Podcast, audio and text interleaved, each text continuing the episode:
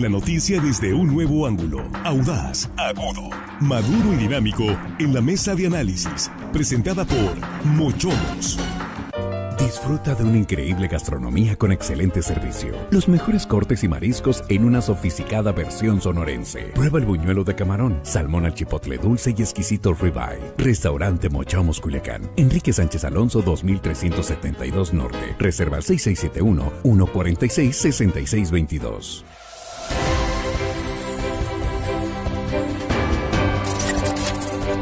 Estamos de regreso, estamos ya en la mesa de análisis de línea directa, en este momento a las 7 con 4 minutos y el saludo para nuestros compañeros aquí en la mesa. Jesús Rojas, ¿cómo estás? Buenas noches. ¿Qué tal, Víctor? Buenas noches, buenas noches a los compañeros y buenas noches al auditorio. Juan Ordorica, ¿cómo estás? Buenas noches. Muy buenas noches, Víctor, y hello, estimada audiencia. Por Armando Ojeda, buenas noches, bienvenido. Es un gusto, compañeros, buenas noches y listos para iniciar con el tema de esta tarde, Víctor. Pues eh, de veras que ha sorprendido el testimonio de los eh, compañeros de trabajo de este hombre que hoy lo están buscando por el crimen de sus hijas. Presunto asesino de sus dos niñas, padre biológico de estas pequeñas y también de su suegra. Su suegra le eh, elaboraba pan para que la vendiera el pan y se ayudara en la maquiladora donde este hombre trabajaba. Y digo trabajaba porque pues no creo que regrese ahí jamás. El caso es que los trabajadores, los compañeros de Rubén, como se llama, pues no, nunca lo vieron violento, era muy tranquilo, dicen que era muy responsable, rara vez fallaba el trabajo y además jugaba fútbol con el equipo, un hombre perfectamente normal. Le apodaban el pirata, yo no sé por qué, pero ya ve que hay apodos entre los amigos, así le apodaban. Están completamente sorprendidos, no saben qué fue lo que pudo haber llevado asesinar a estas dos niñas. Y en este momento continúa la búsqueda en el lugar donde se supone está oculto entre el monte y muy cerca de donde cometió el crimen. Jesús. Sí, ahora eso es al exterior. El tema es que el lamentable delito de la violencia familiar está dentro, Víctor, y adentro del hogar no sabemos qué es lo que sucede. Y lo digo de esta manera porque violencia familiar es uno de los delitos más prevalentes en Sinaloa. 5.360 denuncias respecto a este delito, que como te digo es uno de los más grandes. Es también uno de los que más ha aumentado, 45% más que en 2021.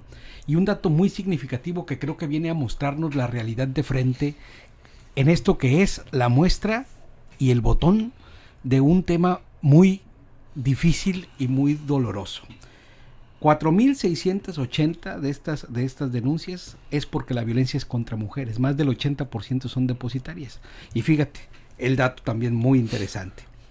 De 0 a 9 años es uno de los rangos en donde más violencia se comete contra niñas en los hogares.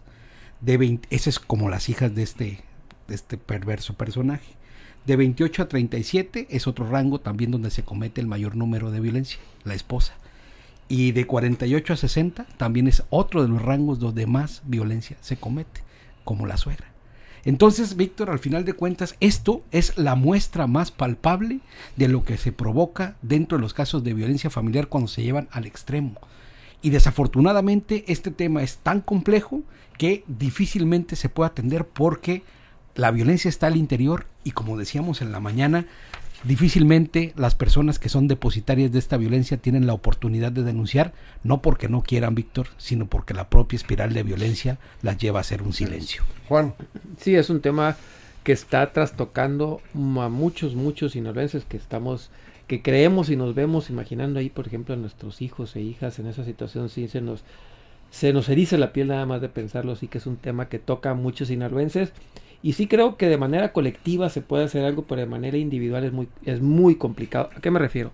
El gobierno, la sociedad puede lanzar acciones de prevención. Evidentemente eh, puede sumar a la mayor cantidad de personas posible, pero ya en la manera individual, una familia en lo particular, una persona en particular que quiera o haga este tipo de acciones, pues es muy difícil de poderlo el poderlo prever, porque si bien dice Jesús y tiene razón en estos datos que da, es uno de los delitos que pues más ha aumentado en los últimos tiempos, no solo en Sinaloa, también es un tema nacional, incluso hasta en algunos dicen que hasta mundial hay los datos de violencia intrafamiliar porque se denuncian más, porque se conocen más, obviamente, pero eh, aún así, insisto, es muy complicado conocer porque hay casos que no hay antecedentes previos, que es de una, es, es de ira que se les bota la canica, por decir eh, de manera, eh, pues para que se entienda, se les bota la canica, pero en otras situaciones sí hay antecedentes y es ahí donde yo creo que las autoridades pueden hacer algo más, cuando hay antecedentes, pero cuando son este tipo de situaciones donde decían que esta persona tranquila, calmada, no, no había tenido esta situación, al menos en su trabajo. En su trabajo, sí, por eso en la, en la, parte familiar no lo sí. sabemos todavía, no sabemos cómo eran las situaciones, pero ese es el problema, que se sabe de la puerta de la casa hacia adentro, pero hacia afuera es muy complicado si no hay una denuncia antes. Y sí, yo creo que todos, ahí sí no nada más las autoridades, tenemos mucho que avanzar en este tema, porque en lo colectivo se puede trabajar, pero en lo individual es un tema que nos puede seguir pegando si no hacemos nada. Eso es. Armando. Habría, habría que preguntarle a un experto en el comportamiento humano, en la, en la psicología, psiquiatría, cómo es posible que un hombre considerado trabajador, amigable, respetuoso, tranquilo, cometa un crimen aberrante, antinatural, inhumano, calificado como diabólico por mucha gente. Está indignada la sociedad sinaloense. La gente opina en las redes y opina de lo peor.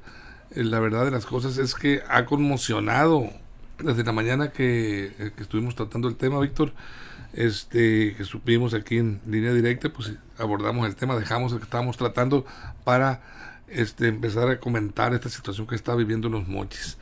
Este aberrante crimen en contra de dos inocentes criaturas de uno y, dos, y tres años y de la abuela de ellos a golpe de martillo. Como, yo no, no, no, no, yo decía la mañana, no concibo a un padre golpeando. ¿En qué, en qué momento, en qué estaba su mente instalada en ese momento para cometer ese aberrante crimen en contra de dos seres indefensos que estaban ahí en su casa y golpeando? No, no, no, yo no alcanzo a dimensionar qué está pasando y por qué esta persona que los compañeros de trabajo lo califican como un hombre estable, por lo menos psicológicamente sí. estable. Bueno, esa es estable. la faceta de compañero de trabajo sí, y de amigo correcto, y compañero sí. de fútbol, como este le comentaron a Jesse estos eh, trabajadores de la maquiladora, en donde lo veían como una persona normal, hasta cierto punto normal.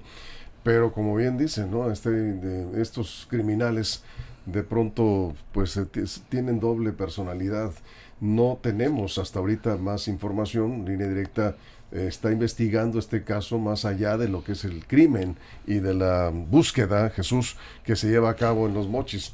Eh, hay eh, pues una gran cantidad de, elementos policiales eh, en esa búsqueda y personas en lo particular que también se han sumado, lo están buscando porque quieren que responda ante las autoridades, quieren sentarlo ante un juez y reciba lo que la ley indique, que sería lo, lo, lo, indicado, lo correcto de una sociedad civilizada, aunque de pronto, bueno, pues habrá quienes no, no están muy de acuerdo en que termine el desenlace de este crimen así, pero eh, digo, habrá que esperar.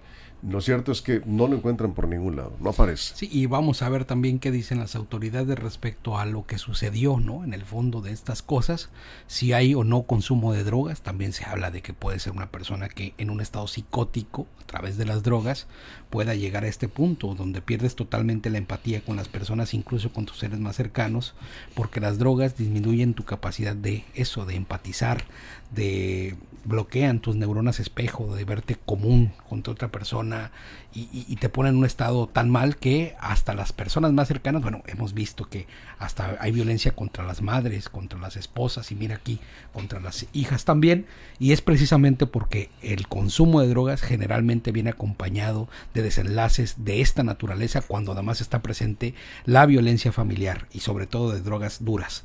El tema acá creo es inmediatamente que se detenga esta persona. Yo creo que los esfuerzos de la autoridad deben de llevar a eso. Y así como lo han hecho en otros casos, la Fiscalía se ha puesto a disposición de encontrar este tipo de criminales.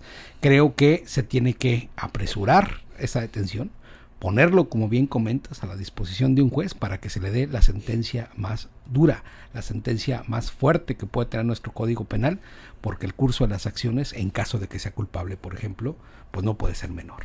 Eso es Juan. Va a ser muy difícil que esa persona escape, va a ser muy complicado porque tendría que tener una red de apoyo muy grande, tendría que tener recursos económicos eh, que lo estén esperando y en este momento lo que se sabe es que no, que no es así, no es una persona que tenga recursos. Hasta ahorita lo que se ha podido saber en redes sociales, sobre todo porque la autoridad pues no, no puede ni debe decir qué es ni cómo es, pero lo que se ha sabido es que no se ve que sea una persona de recursos amplios como para poderse escapar, una red de apoyo que en estos momentos les, le esté brindando cobijo, al contrario, yo creo que toda la sociedad de AOME en estos momentos se está tratando de localizar a esta persona y tratar de llevarlo lo más pronto posible a las autoridades. Y aquí, casos como estos, es cuando recurrentemente traen, traemos y traen muchas personas el tema y el debate de si la pena de muerte debe aplicarse o no. Yo creo que no, obviamente, no obviamente, pero sí creo que no.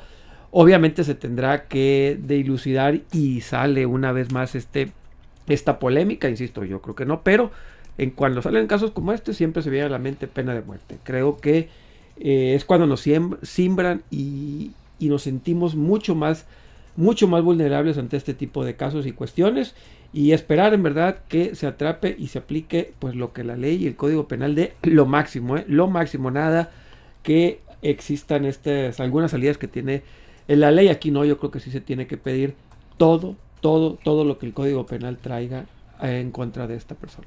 Eso es. Armando, antes de la Sí, yo creo que este, estos hechos implican dos delitos graves, muy graves. Yo creo que se puede aplicar el infanticidio y homicidio por el caso de la señora.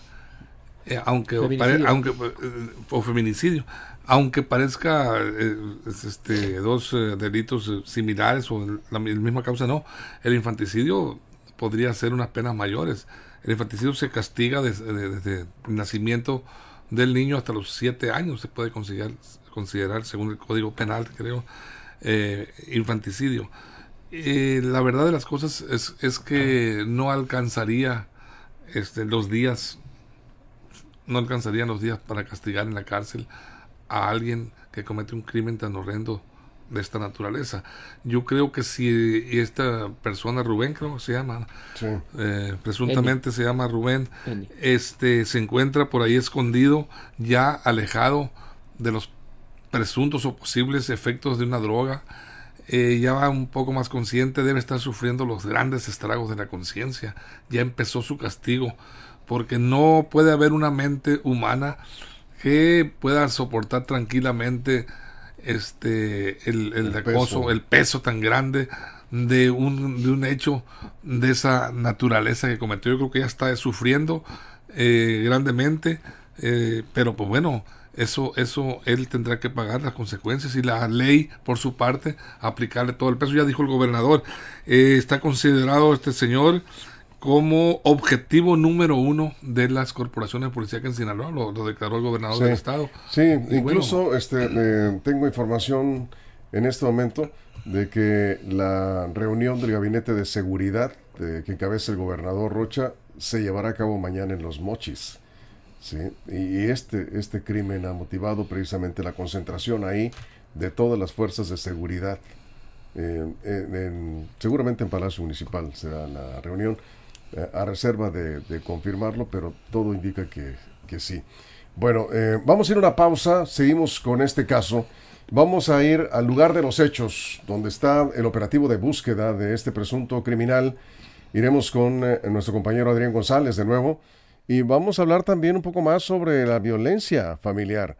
Eh, tenemos un eh, crecimiento alarmante en el país y lo peor de todo es que solo 7 de cada 100 víctimas denuncian estos casos. Continuamos.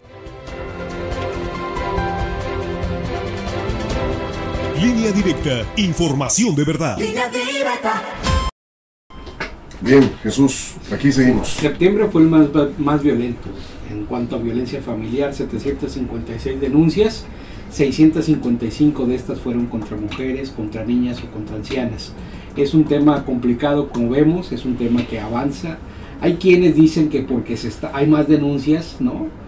En este momento, precisamente por las campañas de concientización, ¿no?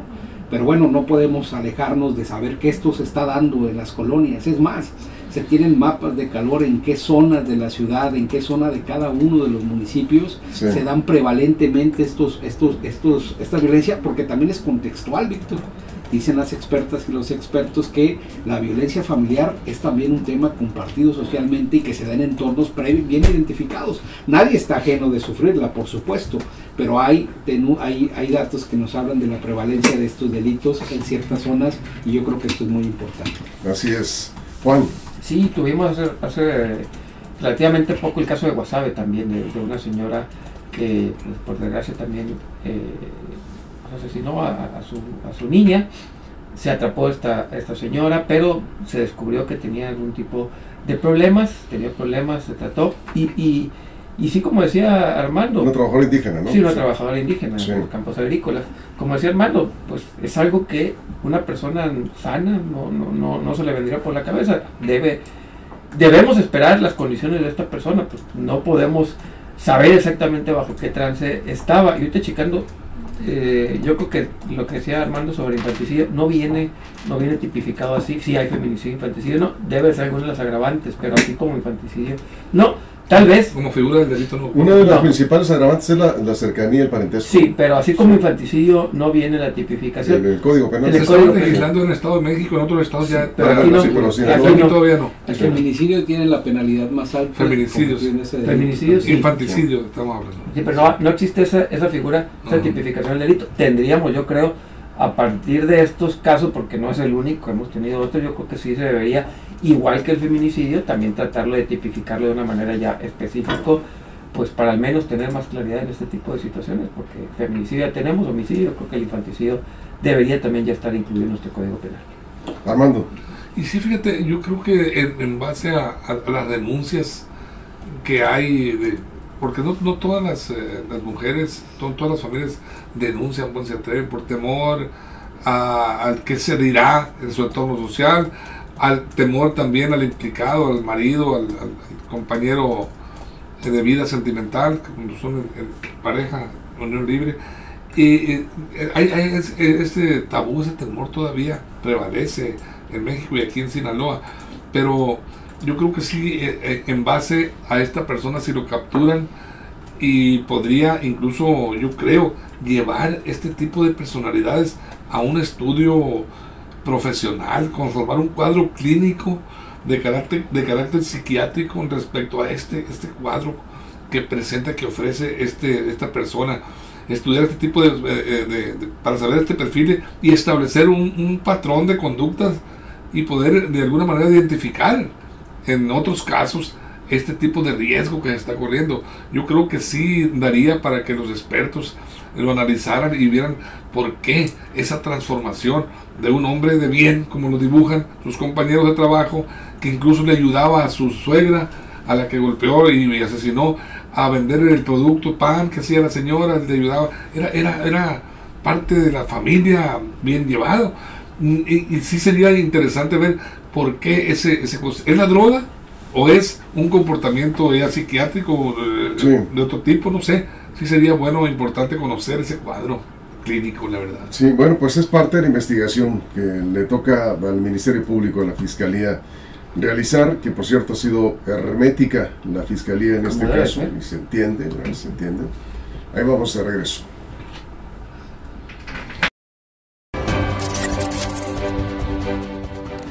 Estamos de regreso. Bueno, comentábamos aquí que la Fiscalía General del Estado ha sido hermética en el manejo de la información sobre este caso. Entendemos la reserva en la que se deben conservar los datos cuando se trata de una investigación. Hay un operativo de búsqueda. Hay una persona señalada, plenamente identificada por quienes también fueron víctimas, aunque lograron salvar la vida. Estamos hablando de un cuñado que fue el que llegó en el momento que ya había asesinado a las niñas. También resultó lesionado La de la esposa. también, ¿sí?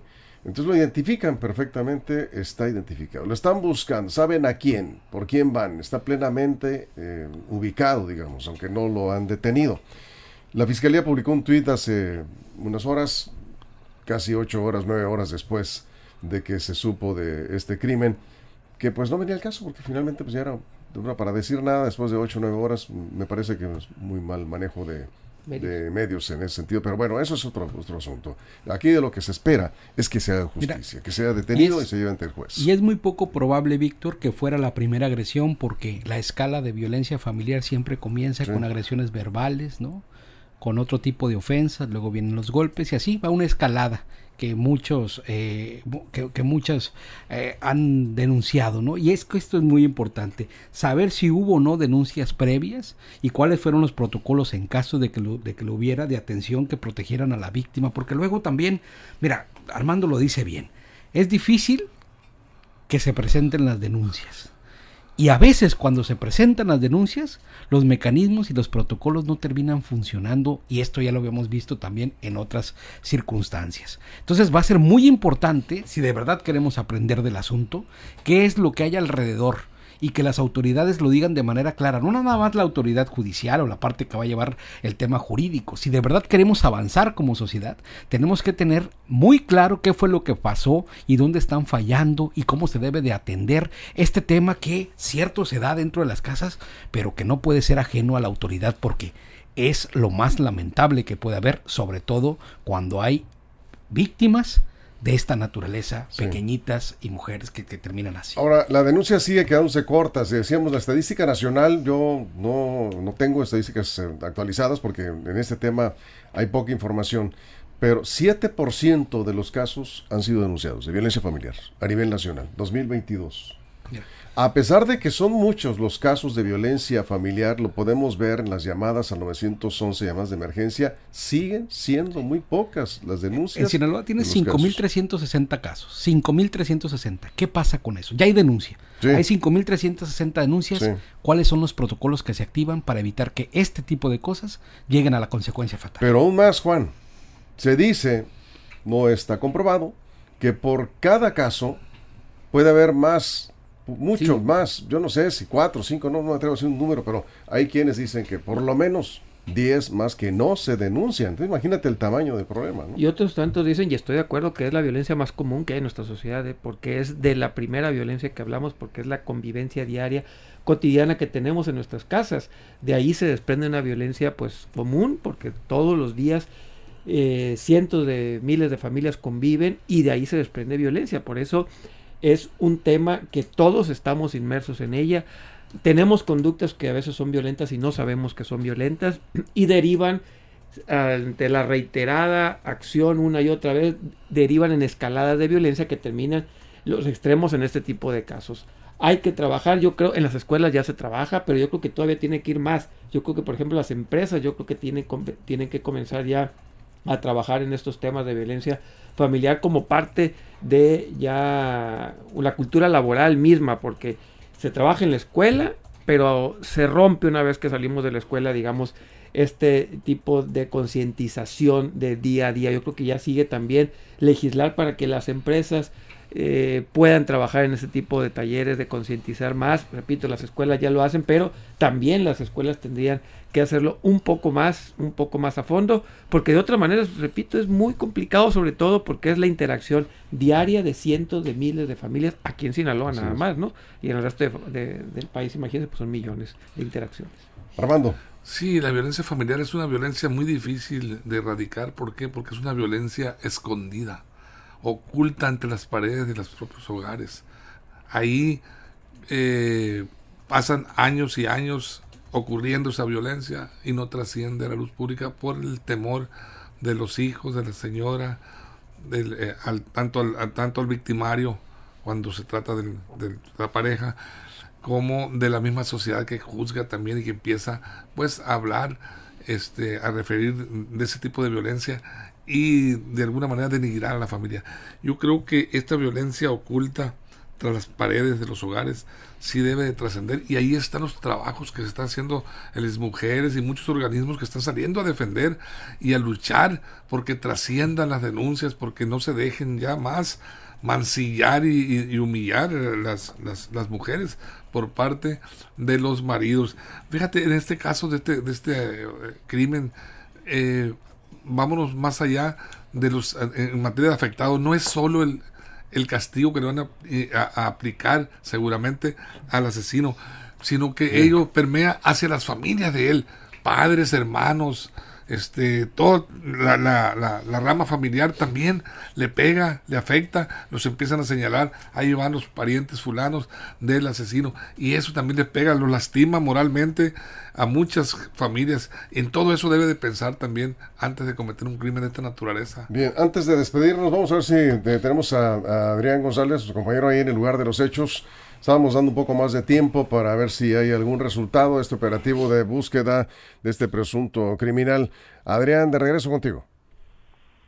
Buenas noches, Víctor, auditorio de línea directa. Eh, el operativo, Víctor, ahorita ya se movió, estaban en el Nuevo Horizonte, ya eh, pues terminaron en ese sector de la ciudad y se movieron a otro eh, a otra parte de la ciudad de Los Moches. El operativo va a continuar. Hasta el momento no se ha podido localizar a esta persona, pero pues van a seguir buscando eh, toda la noche también.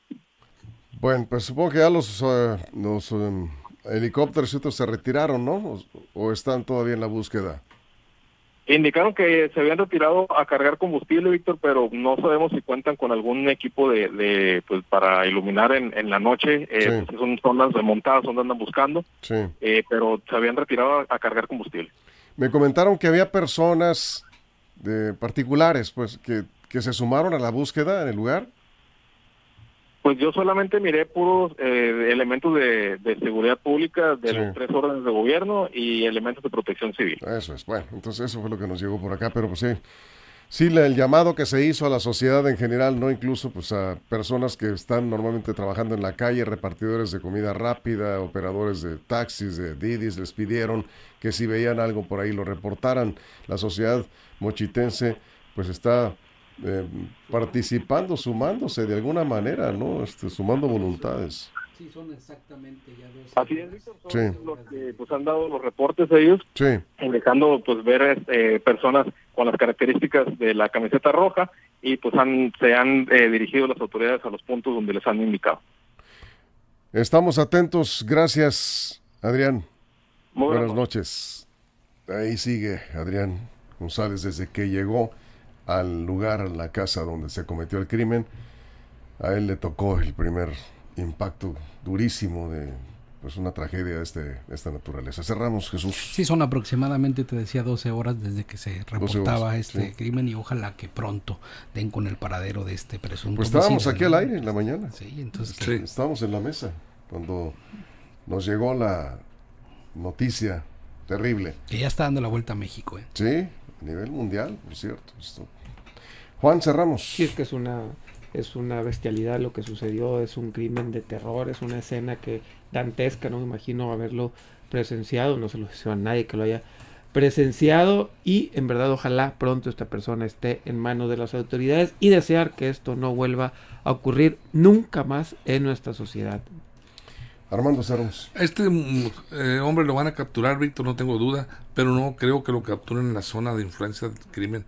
Yo creo que ya encontró mano amiga, algún aliado, un cómplice que le ayudó a escapar de esa zona. No, ya, este, aviones, personas de tierra con perros, caninos, buscándolo y no se encuentra ahí. Eh, lo veo difícil. Yo creo que ya recibió alguna ayuda. Y bueno, puede estar oculto en alguna casa por ahí. En alguna casa oculto. con alguien eh, ayudándolo de alguna manera. Pero yo también que confío en que será capturado y que será presentado, porque este hombre debe responder ante la justicia por lo que cometió. Y con esto nos vamos. Muchas gracias por su compañía. Gracias Jesús, Juan, Armando. Gracias. A la producción, muchísimas gracias. A la producción de todo el Estado, todos los compañeros. Si algo importante sucede en los próximos minutos, ya lo sabe, línea directa portal.com y en nuestras redes sociales está la información. Y mañana, Dios mediante, los esperamos en punto de las 6 de la mañana en la primera emisión de línea directa. Ya será viernes 20 de octubre. Mañana y atentos a la trayectoria del huracán Norma en el Pacífico. La información completa está también en línea directa portal.com. Nos vamos, gracias. Línea directa, información de verdad. Línea directa. Mochomos presentó la mesa de análisis, información de verdad que suma valor. Conéctate en el sistema informativo más fuerte del noroeste de México.